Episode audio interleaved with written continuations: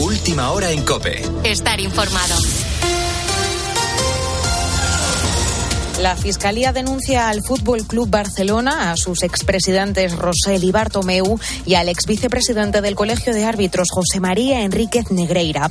Textualmente dice que tenían un acuerdo verbal estrictamente confidencial para conseguir actuaciones tendentes a favorecer al Barcelona en la toma de decisiones de los colegiados. Es decir, el Ministerio Público acusa al club de pagar para obtener favores arbitrales y pide además citar como testigo a Joan Laporta. Por lo demás, este lunes el Gobierno volverá a reunirse con los agentes sociales para seguir analizando el último bloque de la reforma de las pensiones. Sin embargo, que los trabajadores puedan elegir si calculan su pensión en función de los últimos 25 años cotizados o de los 27 mejores de los últimos 29, cuenta con el visto bueno de los sindicatos. Marta Ruiz. Fuentes de la patronal aseguran que no ven margen de negociación y no descartan incluso que la reforma sea aprobada la próxima semana solo con el apoyo de los sindicatos. Lorenzo Amor de la Asociación de Trabajadores Autónomos ATA y Francisco Luján de UGT. El gobierno quiere pagar la fiesta de las pensiones apretando más y más a los autónomos, a las empresas. Recoge parte de lo que eran nuestros objetivos principales. Escriba plantea una subida de las bases máximas de cotización y una tasa de solidaridad sobre la parte del salario que siga quedando sin grabar. Habría aumento, lógicamente, de la pensión máxima, pero no en la misma proporción. Y habría más subidas en las cotizaciones de los trabajadores que asumirían esencialmente las empresas. Los trabajadores podrán seguir calculando la pensión con los últimos 25 años cotizados o elegir los últimos 29 quitando los dos peores. Esto beneficiará a carreras más inestables, aunque esta segunda opción será la definitiva una vez superado el periodo de transición. Además, este sábado los termómetros se van a disparar hasta los 30 grados en varias zonas de la comunidad valenciana, la región de Murcia y también Canarias. Temperaturas que no se alcanzaban por estas fechas desde hace 70 años en algunos puntos del país. Son contrastes de una semana para otra que nos evocan ya a finales de mayo y que nos explica el portavoz de la EMET, Rubén del Campo. Las masas de aire frías y cálidas se alternan de manera muy rápida. Y la semana pasada estábamos hablando de un episodio plenamente invernal con nevadas casi al nivel del mar en zonas del Mediterráneo y este fin de semana, por el contrario, nos llega una masa de aire de origen tropical, una masa de aire que llega casi desde el Caribe. Podría ser que, que alguno de los días de este fin de semana sean los más cálidos para estas fechas desde 1950. Y 500 migrantes a bordo de una barca que corría peligro de naufragar han sido rescatados esta madrugada en la costa italiana de Calabria, donde al menos 73 personas murieron hace dos semanas. Las últimas horas en la zona han estado marcadas por diversas operaciones de rescate por parte de la Marina italiana, con más de mil migrantes en situación de peligro. Con la fuerza de ABC. Cope, estar informado. Y además de la última hora, de la denuncia de la Fiscalía al Barcelona. ¿Cómo ha arrancado esta jornada de Liga, Guillermo Díaz? Anoche empezó la jornada 25 de Liga con el Cádiz 2, Getafe 2. Por su parte, hoy a las 2 de la tarde el Real Madrid recibe al Español en el Santiago Bernabéu con las ausencias de Benzema, Alaba y Mendy y la inclusión del juvenil Álvaro Rodríguez. Estas son las palabras de Ancelotti sobre la forma de Benzema durante la temporada. Karim es un jugador demasiado importante, sobre todo después la temporada que ha hecho el año pasado, que todavía no ha, no ha llegado a este nivel nos ha afectado un poco. No estamos hablando de un jugador que tiene que llegar a un nivel optimal. La jornada la completan el Elche Valladolid a las cuatro y cuarto, Celta Rayo a las seis y media y el Valencia Osasuna a las nueve de la noche. Partidos que podrás escuchar en tiempo de juego de la cadena Cope a la una del mediodía. Y John Ram se retiró antes de la segunda ronda en el torneo de Players en la Florida. El número uno se sintió indispuesto debido a una gastroenteritis. Ahora sigue exponiendo las calles con Carlos Moreno el Pulpo. Cope, estar informado.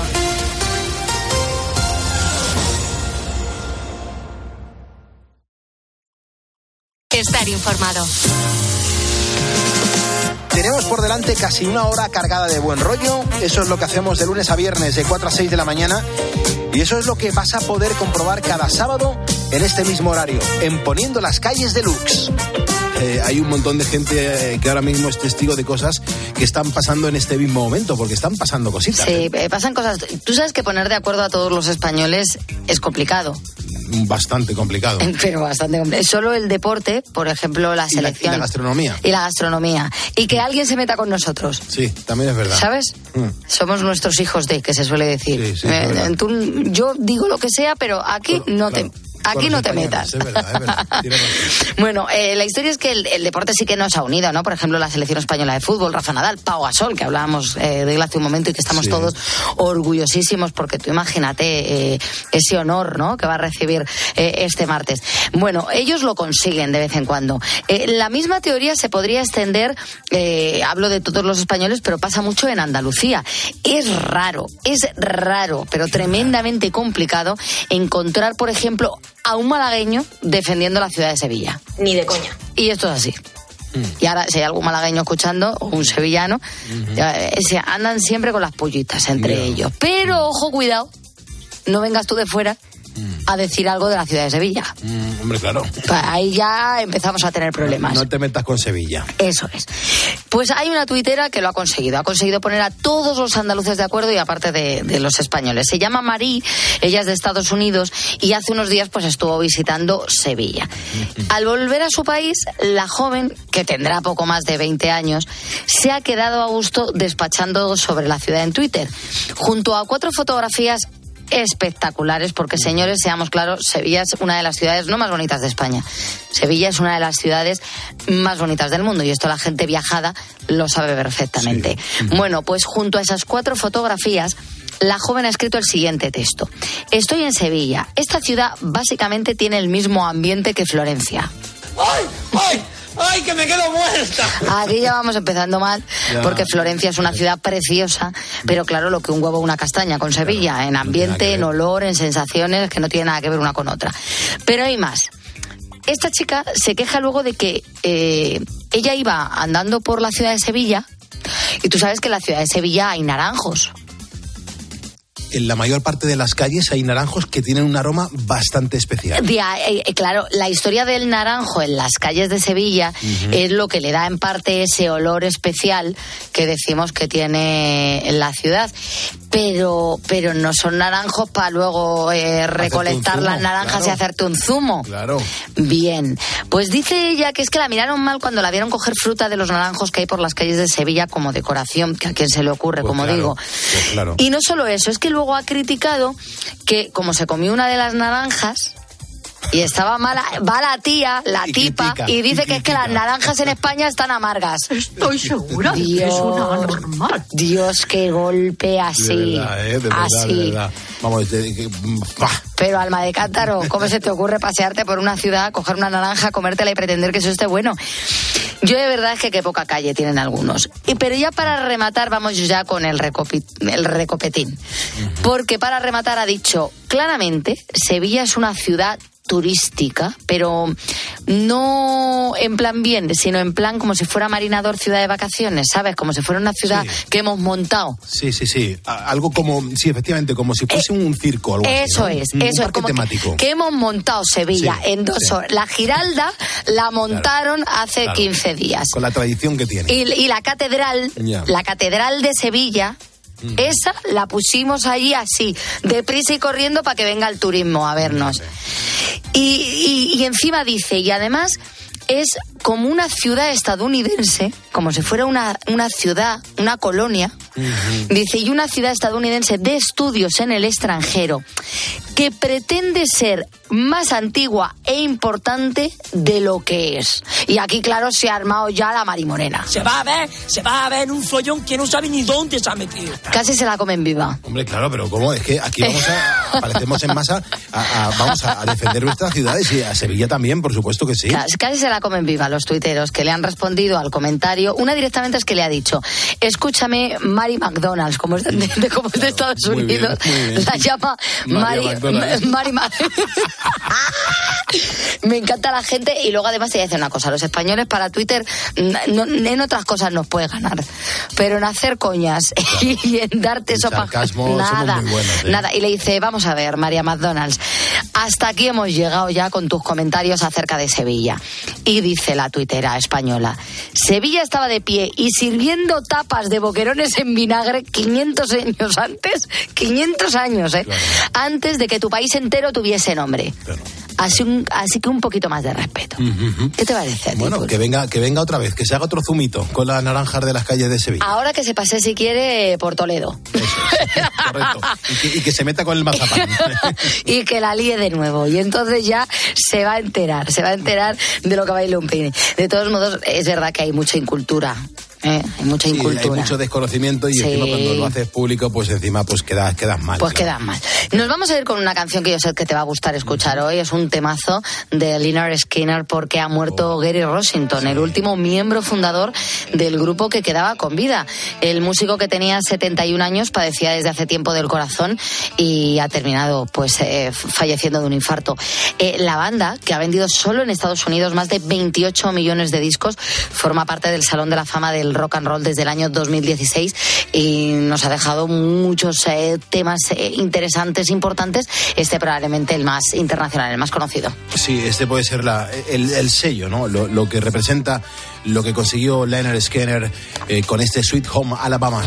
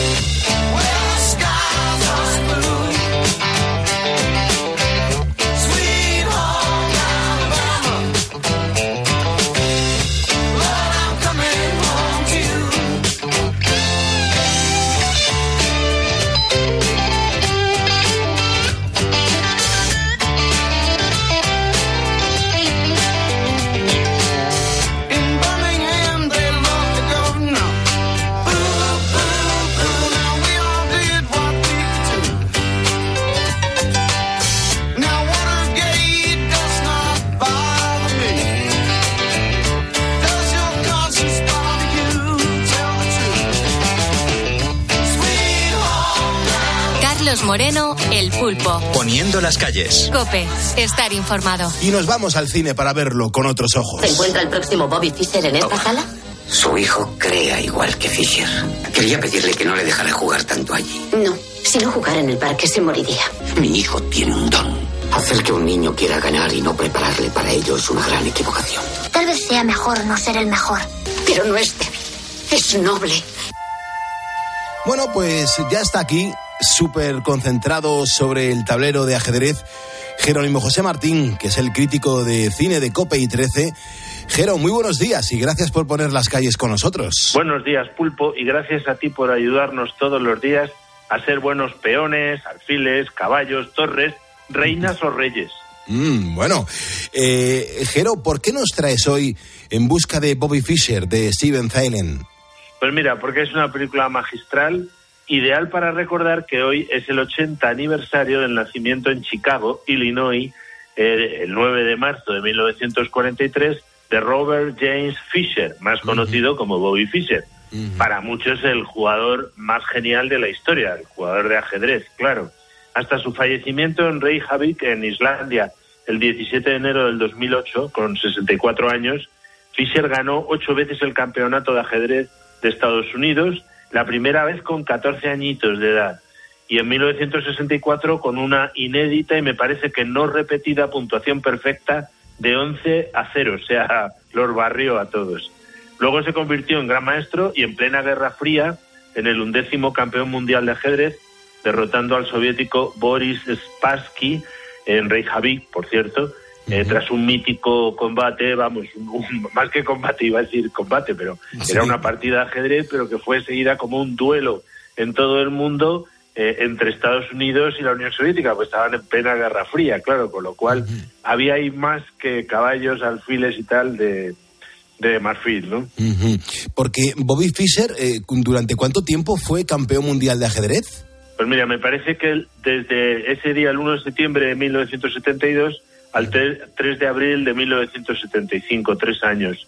Posteriormente dejó de jugar regularmente, pero volvió a ganar a Spassky en 1992 en una revancha no oficial celebrada en Yugoslavia, eh, de modo que al, al, jugar allí violó una prohibición expresa del gobierno de Estados Unidos de hacerlo, eh, porque era una de las presiones que estaban sometiendo al régimen comunista yugoslavo, de modo que acabó emitiendo el gobierno estadounidense una orden de arresto contra Fischer.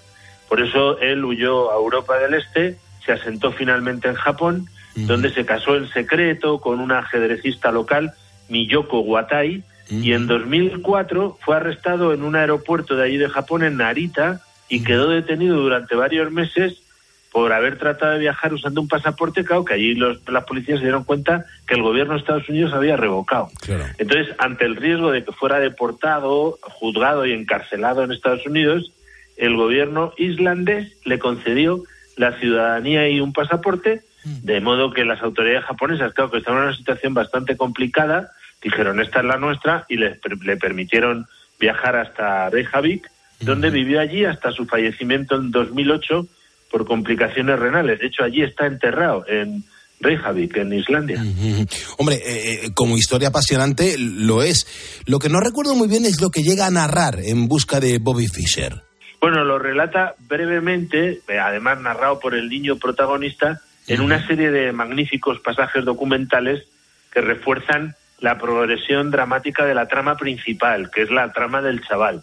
Ese chaval se llama Josh, más Pomerang, que lo interpreta, y es un niño neoyorquino de siete años que de pronto un día, mmm, sin más, comienza a jugar al ajedrez con la maestría y la creatividad de Bobby Fischer, eh, por el que siente una extraña fascinación. Ha leído cosas, sigue leyéndolas, y entonces, claro, los padres asombrados con el don de su hijo y preocupados por qué hacer, ¿no? Si alentarlo o no alentarlo, cómo hacerlo, eh, ellos, que son Joe Mateña y Joan Allen en la película, son dos pedazos de actores impresionantes, le matriculan en una escuela de ajedrez de un maestro veterano, eh, Bruce Pandolfini, que lo interpreta Ben Kisley, nada menos, fíjate qué uh -huh. reparto, sí. que toma al pequeño bajo su batuta, bastante severa, por cierto, y el chaval empieza a ganar eh, una partida tras otra, todos los campeonatos infantiles, pero entonces se le plantea una cuestión moral. Es necesario, como le dice su maestro, renunciar a tus juegos de infancia, a tus amigos, a tu inocencia, a tus convicciones más íntimas para ganar? ¿Vale la pena pagar el precio que dice este maestro que debe pagar de despreciar a sus contrincantes? Porque además él lo que realmente le gusta es jugar eh, con Vini, que es un, lo interpreta Lawrence Fishburne, uh -huh. que es un afroamericano, amigo suyo, que se gana la vida jugando al bridge, que se llama, que es el ajedrez rápido, uh -huh. en, en el parque de Washington y claro, la perplejidad y el temor de todo el mundo, de sus padres, del maestro ajedrez, de Vini, de todos, pues el chaval con siete añitos tendrá que decidir qué camino elegir para uh salir de esa encrucijada existencial y ética a la que le ha abocado el éxito. Uh -huh. Porque la, la historia de, de, este muchacho eh, es también real. Sí, totalmente, aunque uh -huh. la, la, adaptaron muy libremente, eh, pero la relató su padre, que era un periodista deportivo, bueno, y sigue siéndolo, Fred Waitkin, en un libro famoso que traducido es En busca de Bobby Fischer, el padre de un niño prodigio observa el mundo del ajedrez. Uh -huh. En realidad, en su debut como director, porque este fue a su primera película tras la cámara, Steven Zaillian transforma esta historia real en una fábula moral, lógicamente, ¿no? Con, con personajes de gran tralla dramática, muy bien interpretados, claro, el reparto es soberbio, ¿no? Y claro, lo que hace es que a través de ese niño que, claro, más Pomeran tiene una mirada en la película impresionante, incisiva, o sea, se queda con todo, pues sintetiza el punto de vista de muchos temas interesantes. Mm. Eh, todo el tema de las relaciones familiares, la educación de los hijos, sobre todo si tienen esos talentos, la amistad, los dramas infantiles, que además culminan casi siempre con una confianza muy grande en la grandeza del ser humano. Donde llega más lejos Zaijian, eh, y también el libro de Weitzin, en el que se basa, es en, en, su análisis de los resortes morales que mueven a Ioni, que son absolutamente actuales. No hay claro. un momento de la película en la que eh, la madre le, le, grita al padre, nuestro hijo no es débil, es honesto. Uh -huh. Y ojo como te, le intentes cambiar en ese punto porque me lo llevo, le dice tal cual, ¿no? Uh -huh. eh, porque claro, incomprensiblemente el chaval se deja ganar en un campeonato. Y es porque le han llevado a una situación ética en la que él no quiere estar, ¿no? Uh -huh. Sabe triunfar sin renunciar a la verdad, a la nobleza, a la inocencia. Tengo que odiar para seguir ganando y él no está dispuesto a eso, ¿no? Y claro, la película lo que defiende con convicción y con bastante realismo es que sí que es posible optar por otra vía. Claro, con la que está cayendo toda la moral del triunfo a cualquier precio, que sigue estando ahí en el cartel, eh, vamos, en, en, todos los lados está, ¿no? Pues esta película eh, dice una cosa que es muy, muy sabia. Uh -huh. Es que hay que aprender a perder, pero sobre todo hay que aprender a ganar, que es todavía más difícil. Uh -huh. Porque, Jero, eh, la, la, película en, en, en, ese momento, ¿qué, ¿qué tal acogida tuvo? Mira, no he encontrado los datos de su taquilla mundial, pero su recaudación en Norteamérica, Estados Unidos y Canadá fue de 7,2 millones de dólares, un poco lejos de los 12 millones que costó, porque el reparto cuesta dinero, claro. Eso sí, la crítica la puso por las nubes. O sea, en Rotten Tomatoes son positivas el 100% de las 42 reseñas seleccionadas que le dan una nota eh, media de 8,1 sobre 10. Yo le subiría 9 o más. Me parece una de las mejores películas de las últimas cuatro décadas, con todas las letras. En cuanto a premios, solo fue nominada al Oscar a la mejor fotografía, pero Conrad L. Hall perdió nada menos que ante Janusz Kaminski, que ganó por su trabajo antológico totalmente en la lista de Cylinder. Eh, película, por cierto, de Spielberg, escrita sí. también por Steven Zaillian, que mm. sí que ganó con ella el Oscar al mejor guion adaptado. O sea que Steven Zaillian son palabras mayores dentro del cine contemporáneo. ¿no? Uh -huh. Sí ganó la película el premio de la Sociedad Estadounidense de Directores de Fotografía y también, por cierto, lo cual le honra a la Seminci de Valladolid de ese año de 1993 que le dio el premio al mejor nuevo director. Un premio bastante acertado, porque aunque no ha dirigido muy mucho, eh, después de esta película Steven Zaillian rodó otras cuantas estimables, como Acción Civil, Todos los Hombres del Rey, incluso la miniserie de Night of. No, es alucinante. Nos estamos acercando a las 5 de la mañana, a las 4 en Canarias, Jero. No, no quiero que te vayas sin que nos cuentes algo sobre el rodaje.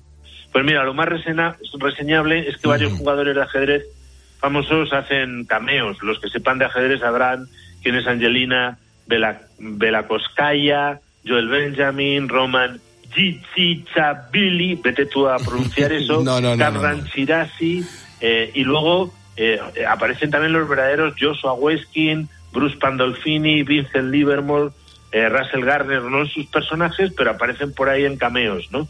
Mm. El maestro de ajedrez Asa Hoffman es interpretado por Austin Pendleton y al verdadero no le gustó mucho cómo lo retratan, porque le retratan en plan eh, osco y tal. Se le ve también al experto Poema Clinton eh, y las verdaderas madre y hermana pequeña de Weiskin también aparecen en alguna secuencia. Hay un jugador ruso que aparece en el parque, interpretado por Vasek es muy divertido, que se basó en un personaje real que es Israel Zibel, que solía dormir allí despertando eh, solo para un juego de 5 dólares de esto rápido que se hacía con acento ruso y que invariablemente ganaba. Fue campeón de ajedrez de Letonia en 1958 y durante la mayor parte de la década de los 80 del siglo pasado estuvo sin hogar y era considerado uno de los mejores jugadores de ese Washington Square Park.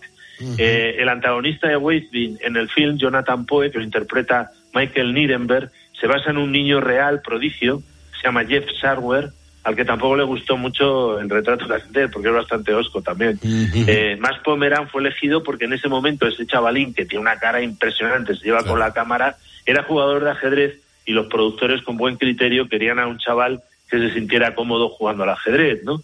Eh, porque claro, ninguna de las otras estrellas de la película jugaba, jugaba al ajedrez al principio, aunque luego Joel Mateña, claro, se contagió y aprendió. Es una película que cuando la ven los chavales, todo el mundo acaba jugando al ajedrez. claro, claro. Eh, la pieza de ajedrez que ellos encuentran en el parque, que hay toda una intriga en torno a ella, eh, parece una réplica de un caballero de los ajedrecistas de la isla de Lewis, eh, que son las primeras piezas que se conocen de ajedrez en Europa, que datan del siglo XII. Por cierto, Harry y Ron juegan con una pieza muy similar en Harry Potter y la piedra mm, filosofal. Filosofal, es verdad, es verdad. Bueno, Jero, no hay tiempo para más. Si te parece, seguimos la semana que viene. Te doy las gracias por poner las calles con nosotros. Gracias a ti, Pulpo, y a todos los ponedores. Marcho a pasear al retiro para ver si me quito la obsesión que tengo en este momento con tanto ajedrez, porque ahora mismo todo lo veo en cuadros blancos y negros. Muchas gracias, Jero, cuídate mucho. Escuchas Poniendo las calles. Con Carlos Moreno, El Pulpo. Cope, estar informado. Karina, buenos días, ¿cómo estás, hombre? Buenos días. Buenos días, Pulpo. Buenos días. ¿Dónde te encuentras? ¿Por qué no estás durmiendo? Eh, yo vivo en Londres. Llevo tres años aquí. Y comienzo a las 5 de la mañana, entonces me levanto cuatro menos cuarto y inmediatamente pongo la radio. Inmediatamente. ¿Y qué haces en Londres? ¿Por qué, por qué no, por qué no estás en España? Porque tienes un, un español muy, muy clarito. Yo viví 15 años en España, lo que pasa es que vine por temas laborales aquí. España se puso un poquito difícil, entonces tuve que venir a, a Londres, pero mi idea es regresarme nuevamente a nuestra Sevilla querida. Hombre, hombre, fíjate, eh, has escuchado la, la historia que nos ha contado Bea sobre los naranjos. Sí, ¿Tú te sí, crees que a quién eso- se le ocurre? Eh, no, no, no, no, no, eso se le fue la mano a la niña. se le fue. A mal puerto va por agua. Cuando estaba, cuando estaba contando Bea la, la, la situación, te lo estabas imaginando que, que sucedió tal cual, ¿no? Exacto, exacto, sí, sí, sí, sí, no, pero es como nuestra Sevilla no hay nada, nada, nada igual. Es verdad, estoy completamente de acuerdo. Karina, ¿y a qué te dedicas? ¿Por, por, por qué estás de madrugada escuchándonos? Porque yo me dedico al sector de la limpieza, entonces oficina y esas cosas así. Y hay que limpiar muy temprano, Sí. ¿sabes? A las 5 ya comenzamos a limpiar, para que a las 8 esté todo limpio y eh, comience la gente a trabajar. Pero que luego yo entro nuevamente a las 2 de la tarde hasta las 10 de la noche. Madre Aquí mía, qué trabaja mucho. Qué barbaridad, qué horarios. Escucha, Karina, ¿y, y qué es lo que más pereza te da cuando comienza tu jornada de trabajo? ¿Qué es lo que, lo que más pereza te da ponerte a limpiar? Y pasar la aspiradora. ¿Por qué? Eso, porque por el ruido, porque no me deja escuchar la radio. claro, entonces eso es porque te, te impide escucharlos con claridad, ¿no? Exacto, exacto, exacto. Entonces digo, "Ay, no, ya llegó la hora de la aspiradora, digo, ¿y ahora cómo escucho? qué bien, Karina, Pero- qué bien. Sí, muy bien. Gracias a Dios llevo bien aquí. El frío lo llevo fatal. Ya, bueno, a ver si ya se, se va el frío y, y empieza el buen tiempo y, y lo podemos y podemos trabajar un poquito mejor, creo yo, ¿no? Exacto, exacto. A mí lo que me espabila mucho es tomar mate. Yo no sé si tú sabes la historia del mate. No, no lo conozco. De hecho, no lo he probado nunca. Eh, pues eso es muy típico de Brasil, Uruguay, Argentina, todo eso, Sí. latinoamericano. Porque yo soy uruguaya, yo soy de Uruguay. Lo que pasa es que llevo 15, llevaba 15 años en España. Entonces, claro, es, pero un acento latinoamericano sí que tengo, ¿no? Sí, sí, eres un poquito, tienes un poquito de todo, perdóname. ¿eh? tienes un poquito de todo. Qué bien, Karina, me pues encanta el programa. Me gusta estar muy informada. Entonces, por eso inmediatamente digo, a ver qué tienen de información hoy. qué bien. Pues Karina, yo espero que estés notando el abrazo que te estoy dando. Sí, sí, yo también a ustedes y muchísimas gracias por hacerme una compañía y por, por estar siempre ahí. Qué bien, acompañ- Cuídate mucho. Ojalá nos, nos podamos pues reencontrar un día aquí o encontrar un día aquí en España y, y te pudiésemos en- entregar en mano el, el diploma que, que mientras tanto te lo vamos a enviar por correo para que lo tengas pues ahí como, como una ponedora de calles oficial. Muchísimas gracias. Un besito muy grande a todos y felicitaciones por el programa a todo el equipo, que todo el equipo hace un programa espectacular. Qué maravilla, Karina. Cuídate mucho. Gracias, cielo. Que vaya muy bien. Igualmente, un este besito grande para todos ustedes. Adiós. Muchas gracias, chao. Karina. Gracias. Me- Gracias, me encanta, me encanta abrir el teléfono, me encanta que aparezca la gente real que está poniéndole en las calles cada madrugada en cualquier parte del mundo, porque ya no es una cosa de España, es que eh, hay ponedores por, por todos los países. Carlos Moreno, El Pulpo. Poniendo las calles. Cope, estar informado. Sin miedo sientes que la suerte está contigo, jugando con los duendes, abrigándote el camino, haciendo a cada paso lo mejor de lo vivido, mejor vivir sin miedo, sin miedo, lo malo se nos va volviendo bueno. Las calles se confunden con el cielo y nos hacemos aves sobrevolando el suelo así sin miedo. Si quieres las estrellas, vuelco el cielo. No hay sueños imposibles ni tan lejos.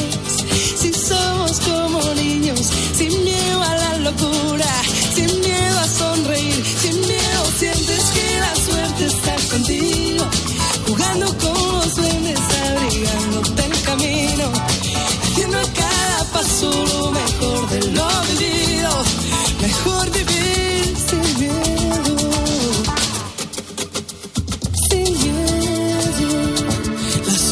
acarician con el fuego. Si alzamos bien las yemas de los dedos, podemos de puntillas tocar el universo sin miedo. Las manos se nos llenan de deseos que no son imposibles ni están lejos. Si somos como niños, sin miedo a la ternura, sin miedo a ser feliz, sin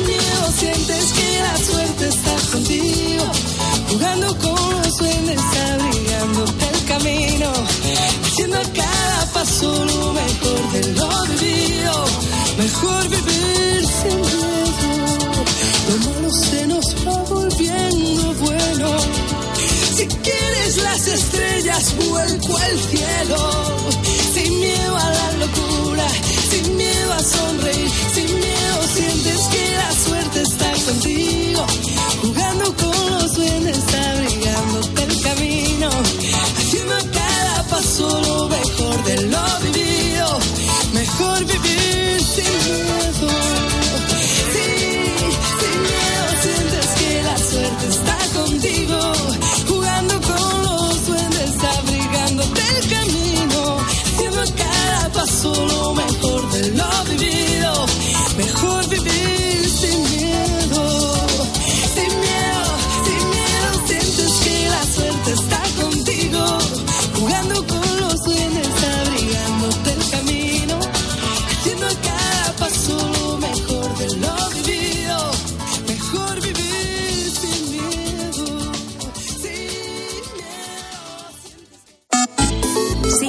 Twitter en arroba cope y en facebook.com barra cope. I'm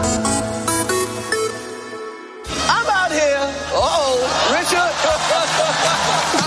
oh, wow. Ha subido Will Smith a bofetear al presentador. Eh, no lo sé, no ha quedado. Porque era muy claro. Chris Rock y se lo Eh, merecía, porque además, seguro. yo no sé si han cortado. Yo pensé que, es que estaba ensayado porque no Los lo podía Oscars, mucho más que cine. La madrugada del domingo al lunes en cope, especial Noche de Oscars. Y juntos vamos a vivir una noche distinta, una noche especial, que para nosotros será histórica. Desde la una y media de la madrugada y hasta las 5 de la mañana te contamos la fiesta más importante del cine en una edición especial de la noche de Adolfo Arjona. Estas cosas son las que le dan salsilla. También en cope.es, en tu móvil y en redes sociales. Carlos Moreno, El Pulpo. Poniendo las calles. Cope, estar informado. Hoy tenemos que hablar de un tema bastante serio que es probablemente pues una de las lacras que ha traído el siglo XXI. Me estoy refiriendo en este momento a los problemas de salud mental de, de nuestros jóvenes. Mira, hace unos días Paul, con tan solo 15 años, intentó quitarse la vida. Milagrosamente sobrevivió a una caída de 14 metros de altura, aunque claro, ha sufrido graves lesiones. Tiene los dos brazos rotos, tiene las piernas rotas, dos costillas y también varias vértebras. Yo sé perfectamente que no es agradable escuchar que un joven de 15 años pues pase por este tipo de circunstancias, pero es que Paul le ha pedido a sus padres que denuncien públicamente lo que ha ocurrido y por qué ha llegado a tomar la decisión de suicidarse.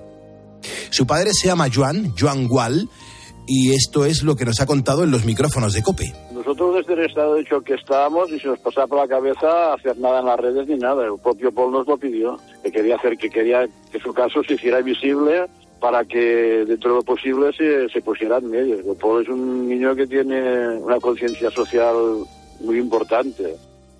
Es que eh, vamos a profundizar un poquito en esta historia, porque Paul eh, tiene un leve grado de autismo y claro, mm, debido a esto, era víctima de burlas en su colegio.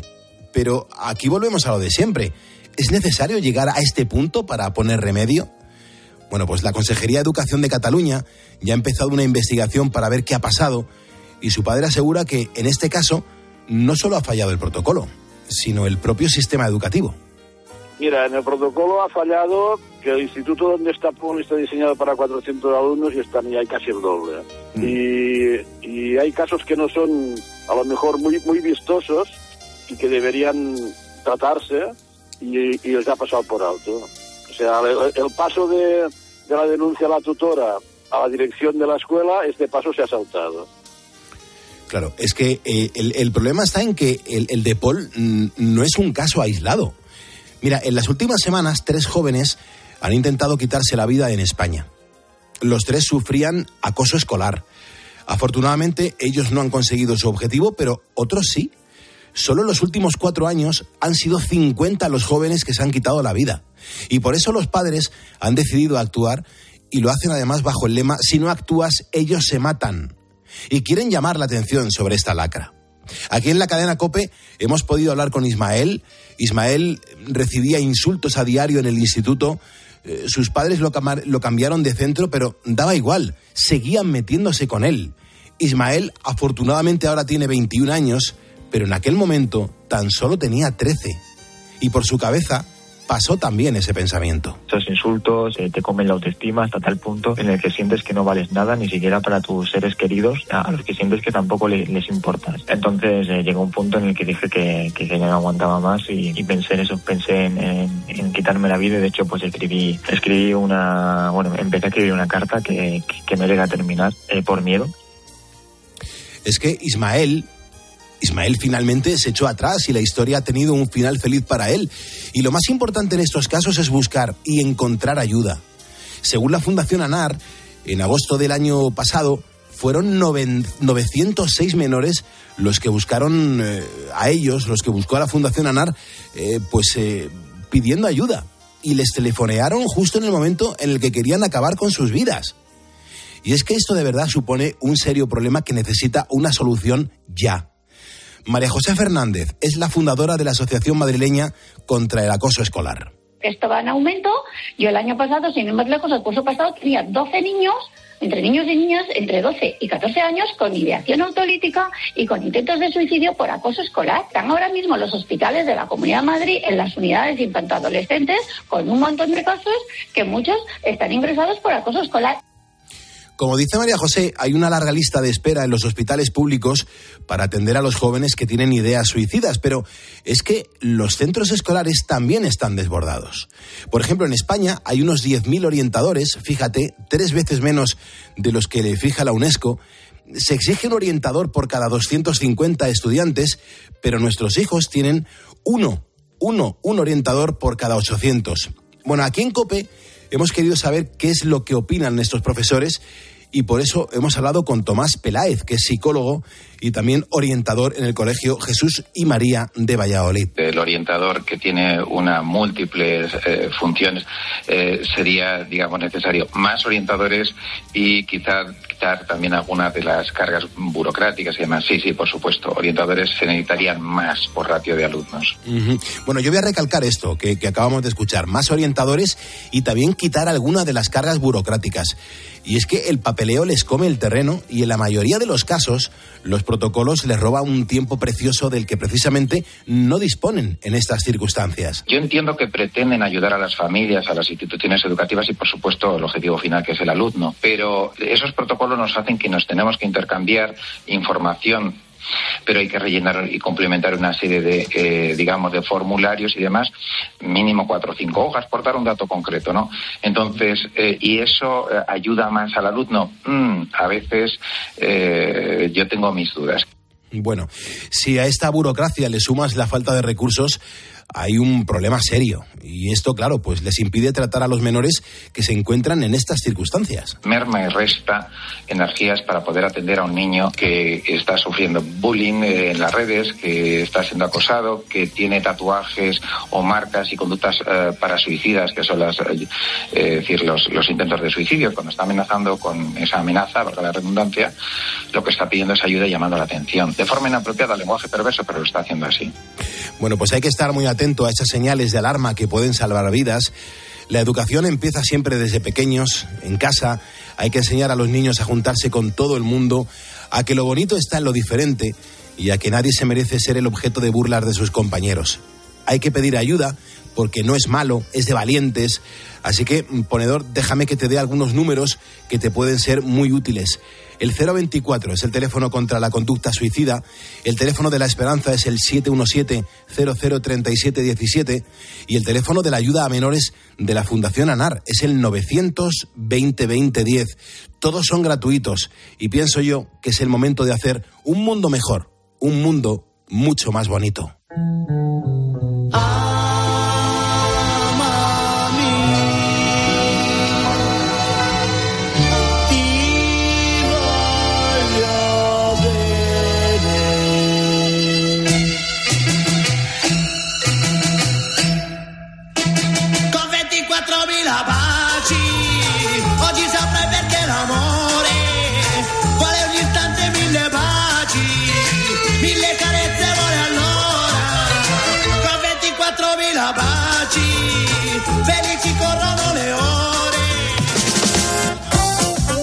Escuchas Poniendo las calles. Con Carlos Moreno, El Pulpo. Cope, estar informado. En este programa tengo que decirte que nos encanta hablar del campo. Lo hemos demostrado un montón de veces. Y sabemos que sois muchos los agricultores y ganaderos que os sentís ponedores. Yo creo que la industria relacionada con este sector es esencial en nuestro país y también es fundamental para nuestra vida diaria. No solo por la parte financiera, sino también por la parte vital. Bueno, pues hoy vamos a hablar de la apicultura, es decir, de la actividad dedicada a la crianza y cuidado de las abejas. En más de una ocasión, pues hemos charlado con expertos que nos alertaban de la disminución del número de abejas en nuestros campos y lo que esto puede suponer. Bueno, pues eh, presta atención porque eh, a- esto que te voy a contar es súper importante. Resulta que científicos del Centro Apícola de Marchamalo, en Guadalajara, han participado en una investigación internacional para crear la primera vacuna para las abejas. Mariano Iges Pascual es doctor veterinario de la Consejería de Agricultura, Agua y Desarrollo Rural de la Junta de Comunidades de Castilla-La Mancha y es uno de los investigadores que ha participado en esta vacuna. Bueno, pues Mariano está con nosotros poniendo las calles. Mariano, buenos días. Buenos días, Pulpo. Mira, lo primero que se me ha ocurrido mm, en preguntarte y sobre todo en pensar, Mariano, es que eh, su trabajo tiene que ser muy bonito. ¿Cómo es un día normal en su vida? Pues sí, es muy muy apasionante. Eh, De hecho, yo llevo aquí ya 32 años y desde el primer día que vine aquí, pues me quedé enamorado de esta de esta actividad, de la colonia de abejas como sociedad y realmente es un trabajo muy bonito. Eh, mi trabajo diario ha ido evolucionando desde que llegué aquí hasta la actualidad, pero bueno, en principio lo que yo hago aquí es organizar todos los experimentos que, mm, que se están haciendo tanto en campo como en laboratorio y luego me dejo una pequeña parcela de mi trabajo para visitar las colmenas en el campo, para hacer pruebas en laboratorio. La verdad que no hay ningún día diferente al otro. Ahora dirigimos tesis doctorales, preparamos publicaciones científicas, atendemos a los apicultores que tienen problemas para intentarles dar una solución, damos clases de formación, damos clases en la universidad. La verdad que es un trabajo apasionante. Ujú. Mariano, eh, son las 4 y 25 de la madrugada, las 3.25 de la madrugada en las Islas Canarias. Hablas de la investigación. Eh, ¿Siempre la investigación está relacionada con el mundo de las abejas? Sí, sí, hemos abierto en alguna línea de, proyectos de investigación para prestar atención a otros polinizadores eh, eh, salvajes como son los abejorros, pero digamos que el 99% de nuestro trabajo se versa sobre la apicultura. Ujú. Eh, Digo todo esto porque mm, quiero recordar a los ponedores que nos están escuchando en, en este momento que, eres, bueno, pues el asesor de investigación en, en ERIAF. Que, Mariano, mm, te hemos llamado porque nos ha parecido que es una gran noticia el descubrimiento de una vacuna para las abejas. Cuéntanos, porque, por ejemplo, ahora mismo me está contando Osvaldo Carmelo que, que, bueno, que a él, por ejemplo, una vez le picó en una mano eh, una avispa y, se le puso como la de un monstruo, que, que se le hinchó la mano muchísimo. Nos está escuchando desde Argentina. Eh, cu- Cuéntanos, Mariano, eh, ¿para qué tipo de patología es la vacuna que, que- que estáis investigando, descubriendo, avanzando? Pues el trabajo en el que nosotros hemos eh, realizado parte de la experimentación bajo contrato que firmó la empresa propietaria de la patente con la Junta es para una enfermedad bacteriana que se llama loquia americana, que produce una bacteria denominada Panibacillus larvae, que es una bacteria esporulada que afecta a la cría de las abejas. O sea, las futuras abejas que tendrían que nacer, digamos que las elimina antes de su, de su nacimiento. Es una enfermedad, no es la más prevalente en Europa y en España, pero es una enfermedad de declaración obligatoria. Esto quiere decir que cuando aparece un brote hay que comunicarlo a las autoridades sanitarias y la colmena tiene que ser destruida y el colmenario inmovilizado, lo que supone un importante trastorno eh, tanto del manejo sanitario como económico para el apicultor. Porque, Mariano, eh, ¿suelen aparecer, aparecer muchos brotes? Pues depende, en los años malos, como dicen los apicultores, años de estos que hay estas condiciones climáticas tan adversas para el campo, suelen aparecer brotes generalmente asociados a otras enfermedades, pero son frecuentes. Perfecto. Te lo digo porque tengo muchísima curiosidad por saber cómo se puede inmunizar toda una colmena, cómo se aplica la vacuna. Pues em, esto me lo han preguntado de manera un poco jocosa en los últimos días que hemos estado en los medios de comunicación. Evidentemente no hay que pinchar abeja por abeja, teniendo en cuenta que una colonia puede tener 30.000 individuos. Lo que se hace es aplicar un alimento con la vacuna, digamos, con la bacterina la reina. La reina desarrolla una respuesta inmunitaria ant- ante esta bacterina y lo novedoso de todo esto es que se lo transmite a toda su descendencia. Recordar que la reina es la madre de todas las abejas que hay en una colonia. Luego, en un tiempo de varias semanas, todas las abejas que han nacido en esa colonia estarían inmunizadas. Es curiosísimo esto que estamos eh, aprendiendo hoy en Poniendo las Calles. Somos el, el primer despertador de la radio. Eh, Mariano, ¿cómo ha sido el proceso de investigación? Lo digo porque creo que, que ha han participado hasta, hasta científicos de Estados Unidos.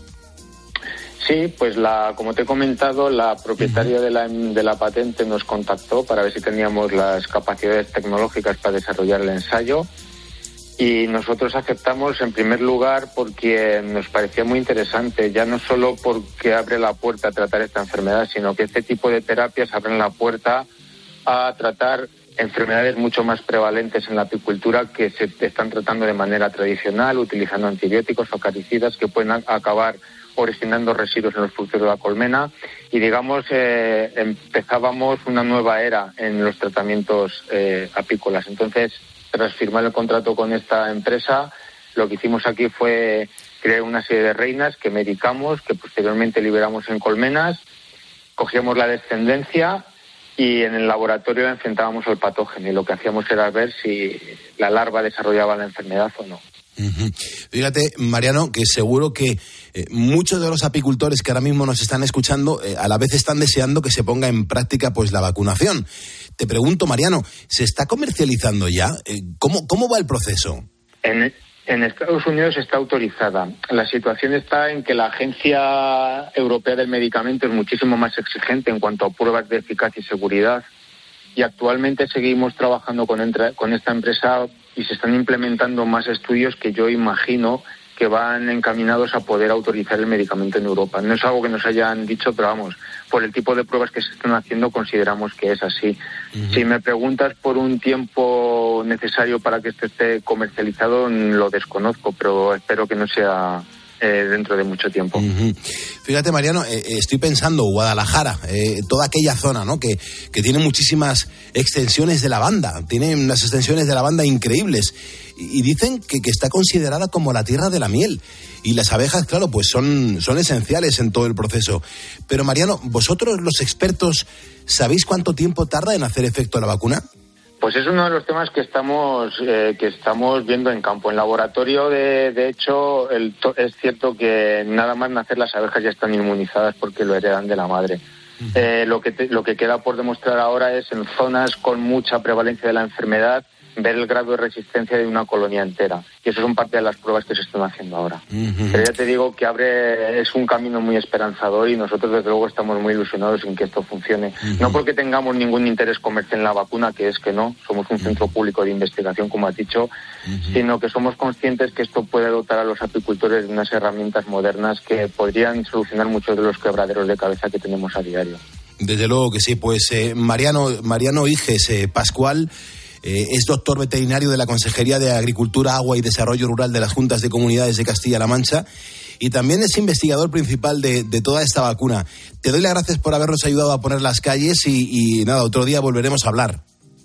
Pues sí, muchísimas gracias por el reconocimiento y efectivamente este centro trabaja para para solucionar a los apicultores, ten en cuenta que los apicultores son ganaderos y precisan tener explotaciones apícolas que sean rentables desde el punto de vista económico, pero no menos importante, como has apuntado, es el papel de polinizadores que tienen las abejas y el- lo necesaria que son para la producción de muchos de los alimentos de consumo humano y animal y para el equilibrio de muchos ecosistemas. Y ahora mismo es una población, son unos insectos que están en jaque y que tenemos todos que aportar nuestro granito de arena para ayudar en su, en su desarrollo, en su manutención. Pues Mariano, muchísimas gracias. A partir de ahora también puedes decir que eres un ponedor. Un saludo, muchas gracias. Buenos días. Escuchas Poniendo las calles. Con Carlos Moreno, El Pulpo. Cope, estar informado. Herrera, buenos días. Hombre. Si no fuera porque este artista nos gusta mucho, eh, el día no sería lo mismo. A ver si disfrutas con esta gran canción. Esto es lo nuevo de, iba a decir de, de Mario Biondi, pero eh, realmente es lo nuevo de Papik que le ha compuesto a Mario Biondi. Papik es una banda estupenda. ¿eh? Sí, sí. Mira qué voz, mira qué sentimiento. is home again from another day. She smiles at him as he walks through the door. She wonders if it will be okay. It's hard for her when he doesn't respond. He says, baby, you look a mess. You look dirty in that dress. It's just not like it used to be. Then she says, May not be the lady that I'm Qué voz. Qué voz, Herrera, qué voz. Sí, sobre todo, y, además su forma de masticar las canciones, ¿no? de, de Mario Biondi. Eh, y esa, eso, esta gente de Papik una gente que ha hecho cosas virguerísimas. Pues sí. Cosas chulísimas, se dice ahora. Y, y te, y te he preparado algunas, ¿eh? Sí, ah, pues mira que bien. Y te he preparado unas cuantas. Esto se llama Old Woman, es una canción de Papi que le encarga eh, por el Día de la Feminidad eh, a, Mario Biondi. Mario Biondi le dice que ok, que, que colabora y que ahí está. Pero fíjate, hablando de Papic, esta versión de José Feliciano del ¿Qué será? Eh, qué canción tan bonita, por favor. Disteso come un vecchio addormentato. La noia, l'abbandono, niente son la tua malattia. Paese mio, ti lascio e vado via. Che sarà, che sarà,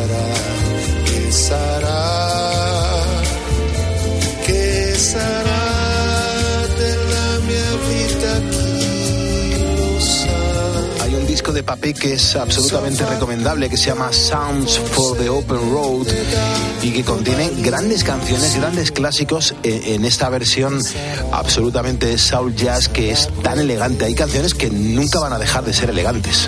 Sí, sí. No, pero esta, fíjate, tiene, es otra canción, ¿eh? Completamente distinta. Sí, sí. A mí me hubiera costado, hasta que no ha llegado el estribillo, identificarla. Es que a veces pasa con canciones que no sabemos de arriba abajo, pero como se la lleven a un terreno que no es, que no es algo parecido, eh, cuesta un poquito reconocerlas. ¿eh?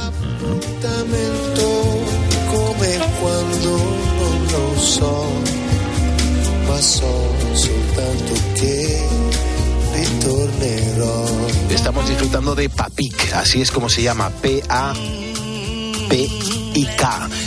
El de Let the Music Play, otro de los grandes temazos del soul. Fíjate qué representación, qué sonido, por favor.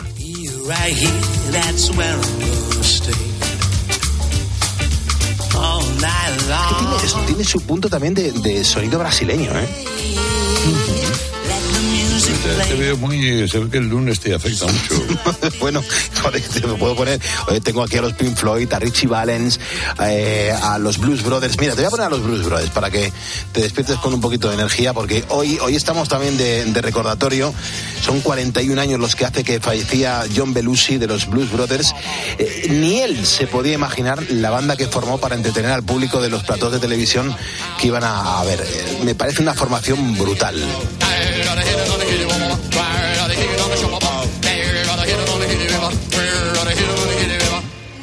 Do that again. Bow, bow, bow.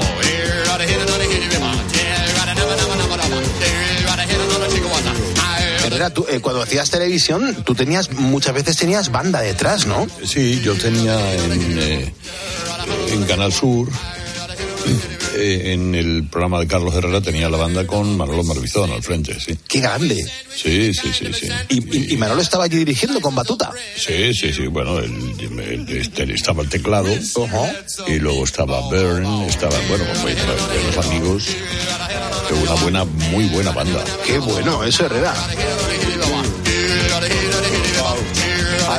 Blues Brothers, qué, qué- qué- qué genios, qué, manera de tocar, qué energía, por favor. Y sobre todo, grandes canciones que versionaron y se las llevaron a su terreno y, oye, que lo hicieron francamente bien. 41 años de, de la muerte de John Belushi. Este tío, mm, vamos, murió de una sobredosis de cocaína y de heroína en el mismo momento. O sea, estaba desquiciadito el pobrecito, ¿eh? Yo te digo, habría que hacer un, un día un especial de todos los que le han palmado por, por eso, precisamente, ¿no? Por haberse abrazado a las drogas eh, insensata inconscientemente. Y cuántas carreras, tantos genios eh, se ha llevado el mundo de la expresión musical a cuenta de meterse lo que no tenía que meterse. Sí, es verdad. Pues eh, serían unos cuantos, ¿eh? Estaríamos unos cuantos días, ¿eh, Herrera?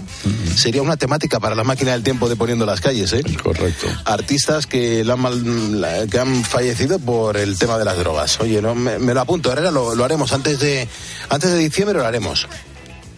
Antes de diciembre. De diciembre. Del, perdón, no de este año, del, Del que viene. del 25. Del 25, vale. Sí, ¿vale? sí, a ver si hay tiempo. O sea que lo tendremos.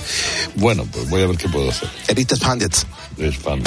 Poniendo las calles de Lux deja paso a la información, pero el próximo sábado volvemos. Recuerda que nos puedes escuchar de lunes a viernes de 4 a 6 de la mañana para poner en marcha todo un país, nuestra España. Y los sábados, recuerda, como el perfume, te lo damos todo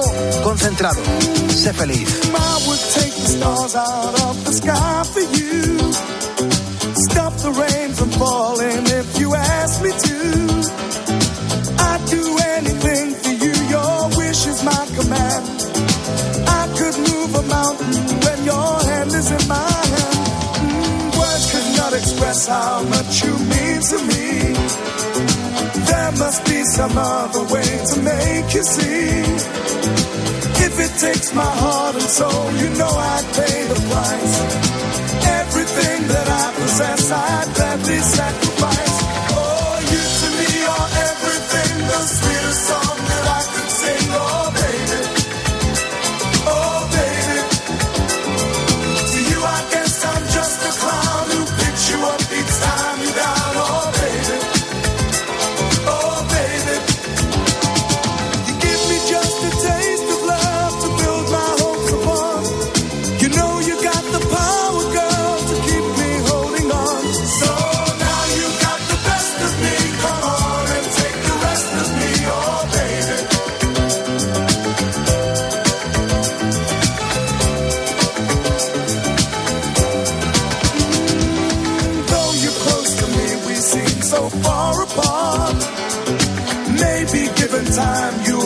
change of heart.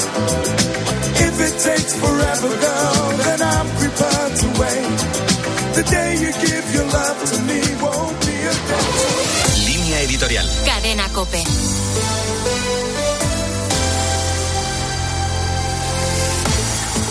Todos los conflictos que se han vivido en torno a la ley del sí es sí tienen su origen en la primera sentencia de 2018, la sentencia del llamado caso de la manada. La emitió la Audiencia Provincial de Navarra y luego el Supremo la corrigió.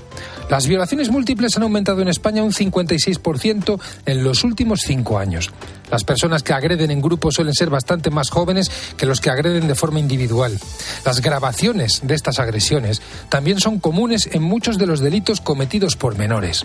Los fiscales que trabajan con menores se preguntan si lo que interesa a los agresores es obtener sexo con violencia o colgar las imágenes delictivas.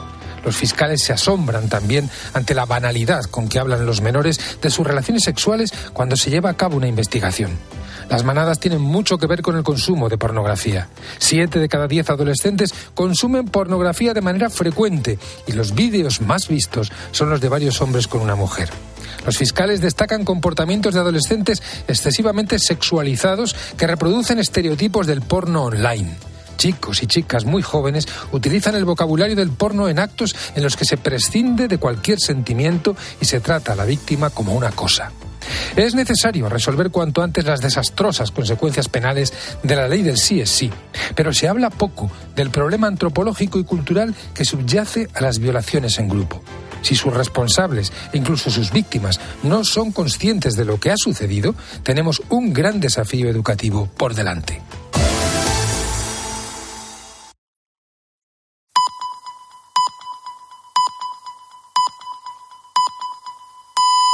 Son las seis.